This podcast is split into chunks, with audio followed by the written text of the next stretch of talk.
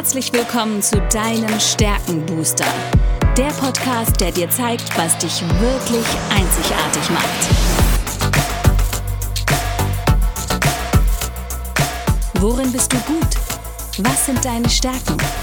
Anja Wiebe erklärt dir, wie du auf Basis deiner Stärken ab sofort jede Herausforderung spielend meisterst.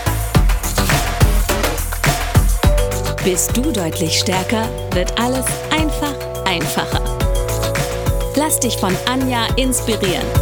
Und jetzt viel Spaß beim Zuhören.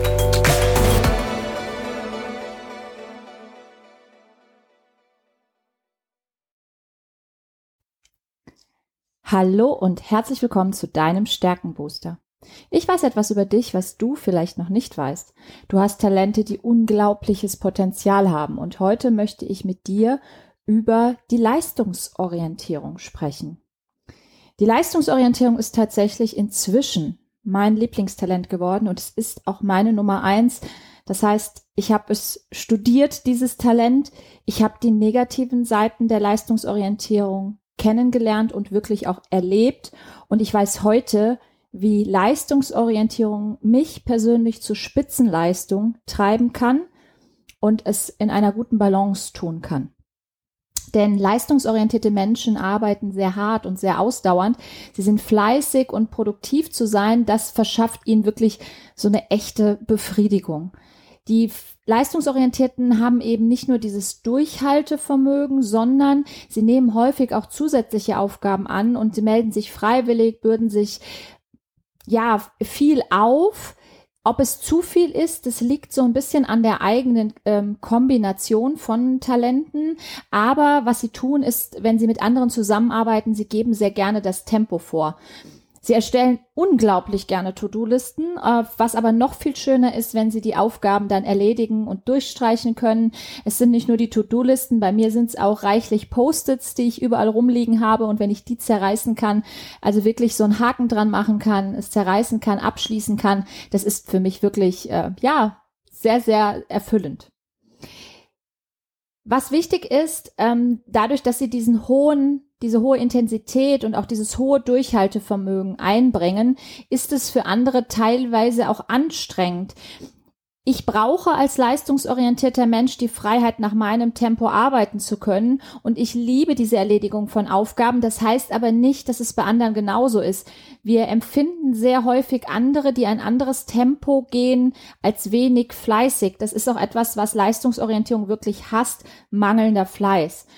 Dieses Rennen, um die Ziellinie zu erreichen, das ähm, steuert leistungsorientierte Menschen sehr stark und achtet aber auch bitte immer darauf, und dann sind wir bei der potenziellen Schattenseite, manchmal wird die Arbeit wichtiger als die Menschen.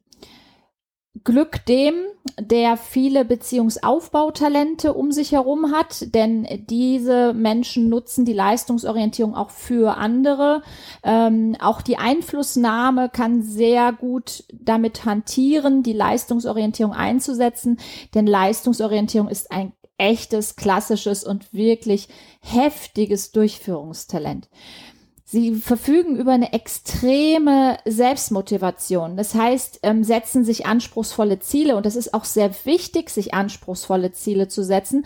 Und jedes Mal, wenn sie etwas äh, abgeschlossen haben, ja, kümmern sie sich um das nächste Projekt und setzen sich ein noch ehrgeizigeres Ziel.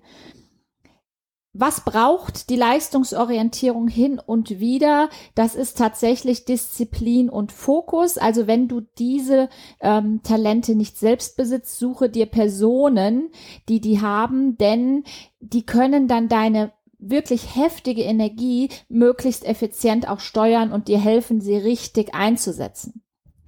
Etwas, was Leistungsorientierung immer wieder üben darf, ist sich Zeit zu nehmen. Zeit, um mal eine Pause einzulegen, in der Leistungsorientierung nicht leisten muss. Zeit, einen Erfolg zu feiern, auch wenn es wirklich nur wenige Minuten sind und nicht eben gleich wieder in die nächste Aufgabe hineinzuschlittern und weiterzuarbeiten. Auch wenn Leistungsorientierung sich aufgrund der Persönlichkeitsstruktur möglicher möglicherweise leichter tut oder vermeintlich leichter tut als andere, äh, härter und länger zu arbeiten, müssen sie dennoch ab und zu auch mal das Stoppschild hochgehalten bekommen oder es sich selbst hochhalten. Das wäre natürlich noch besser. Ich kann aus eigener Erfahrung sagen, dass bei mir der 17. Hörsturz ein echtes Stoppschild war und ich erst da gelernt habe, wirklich auf meinen Körper zu hören. Äh, bitte, das ist jetzt überhaupt keine Vorbildfunktion, die ich hier einnehme, aber leistungsorientierte Menschen gehen häufig über die Grenzen. Das muss nicht der Hörsturz sein, das kann auch einfach ein erhöhter Blutdruck sein. Wichtig, achtet auf euch, achtet auf euren Körper, denn bei Leistungsorientierung ist es ganz, ganz wichtig, auch mal dieses Nichtstun zu erleben. Und es ist für Leistungsorientierung teilweise echt anstrengend. Ich merke, dass wenn ich auf einer Bank sitze, dann habe ich trotzdem mein Handy in der Hand. Ähm, es ist so dieses einfach gar nichts tun und auch äh, nicht denken ist für Leistungsorientierung ein schwieriger Prozess.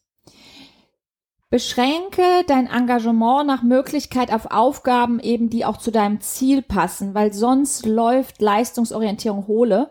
Kann auch zu Verzetteln führen, je nachdem, welche anderen Talente dabei sind.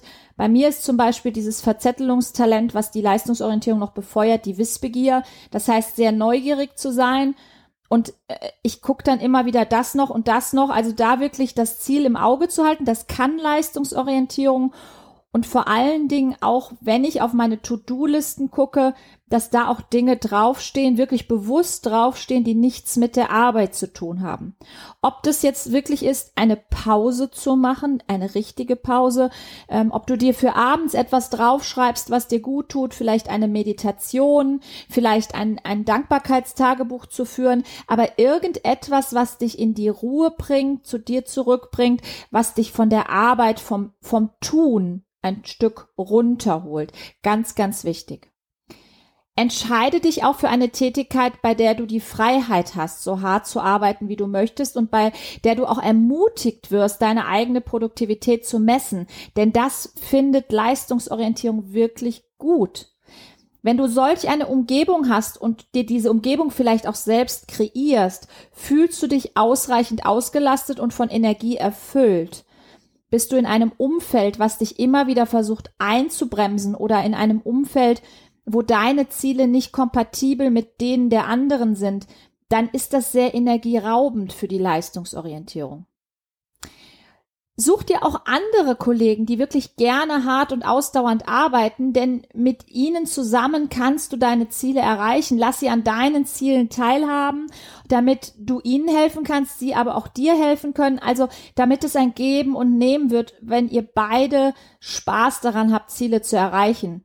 Und was auch noch so ein kleiner Trick ist, es Ihr könnt euch so ein Punktesystem, ein Buch anlegen, wo ihr wirklich auch mal eure privaten Erfolge reinschreibt. Damit überträgt sich die Leistungsorientierung eben nicht nur auf die Arbeit, sondern auch auf das berufliche Umfeld, weil dadurch eine gewisse Zufriedenheit entsteht. Ja, nochmal zusammengefasst. Die Leistungsorientierung, das sind Menschen, die sehr hart und sehr ausdauernd arbeiten können und auch wirklich gerne Aufgaben erledigen. Sie verfügen über dieses Durchhaltevermögen und sie ziehen eine immense Befriedigung daraus, produktiv zu sein. Sie nehmen gern mal eine zusätzliche Aufgabe an und melden sich freiwillig, dadurch bürden sie sich auch viel auf, achtet immer darauf, dass es nicht zu viel wird, sie geben gerne das Tempo vor und ähm, sie möchten oder sie lieben es, To-Do-Listen zu erstellen und abzuhaken und Aufgaben zum Abschluss zu bringen, in Bild gesprochen, über die Ziellinie zu laufen. Ich werde mich im nächsten Podcast mit Menschen unterhalten, die die Leistungsorientierung ganz oben stehen haben und ihr werdet sehr schnell merken, welche Dynamik sich entfaltet, wenn Leistungsorientierung auf der Eins oder zwei steht. In diesem Sinne, Genießt eure Stärken, genießt es anders zu sein als alle anderen und versucht diese Stärken in eure Sprache und euer tägliches Tun zu integrieren, es bewusst zu machen, es die Stärken wertzuschätzen, sie wirklich ähm, für, für dich anzunehmen und dann kannst du sie auch in die Welt hinaustragen und dann verstehen dich auch die anderen besser. Also, wir hören uns in der nächsten Folge. Bis bald!